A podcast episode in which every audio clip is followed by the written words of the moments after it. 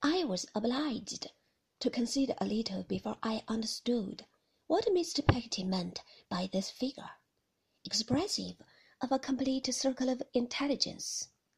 I then thanked him heartily, and said, with a consciousness of reddening, that I supposed little Emily was altered too, since we used to pick up shells and pebbles on the beach. She's getting to be a woman, that's what she's getting to be, said Mr. Peggotty. Ask him. He meant Ham, who beamed with delight and assent over the bag of shrimps. A pretty face, said Mr. Peggotty, with his own shining like a light. Her learning, said Ham. Her writing, said Mr. Peggotty. Why, it's as black as jet, and so large it is, you might see it anywhere. It was perfectly delightful to behold with what enthusiasm Mr. Peggotty became inspired when he thought of his little favourite. He stands before me again, his bluff, hairy face irradiating with a joyful love and pride, for which I can find no description. His honest eyes fire up and sparkle, as if their depths were stirred by something bright. His broad chest heaves with pleasure. His strong loose hands clench themselves in his earnestness, and he emphasizes what he says with a right arm that shows, in my pygmy view, like a sledge-hammer. Ham was quite as earnest as he.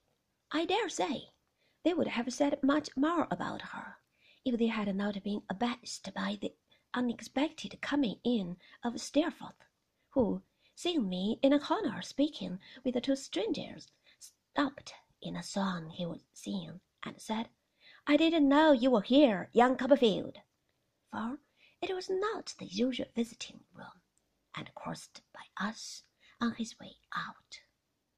I am not sure whether it was in the pride of having such a friend as Steerforth, or in the desire to explain to him how I came to have such a friend as Mr. Peggotty, that I called to him as he was going away. But I said modestly, Good heaven, how it all comes back to me this long time afterward. Don't go, Steerforth, if you please.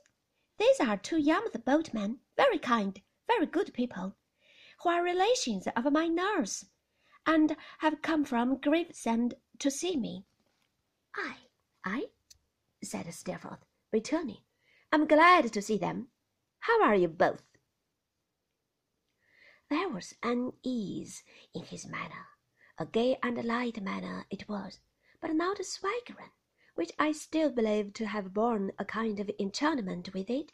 I still believe him, in virtue of this courage, his animal spirits, his delightful voice, his handsome face and figure, and, for aught I know, of some inborn power of attraction besides, which I think a few people possess, to have carried a spell with him to which it was a natural weakness to yield, and which not many persons could withstand.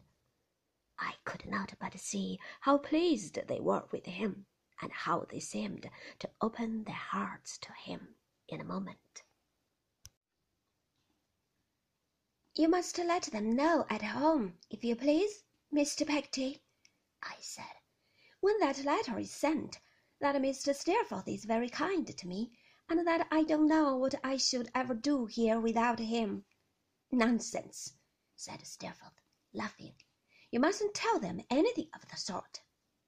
And if Mr. Steerforth ever comes into Norfolk or Suffolk, Mr. Peggotty, I said, while I am there, you may depend upon it I shall bring him to Yarmouth, if he will let me, to see your house.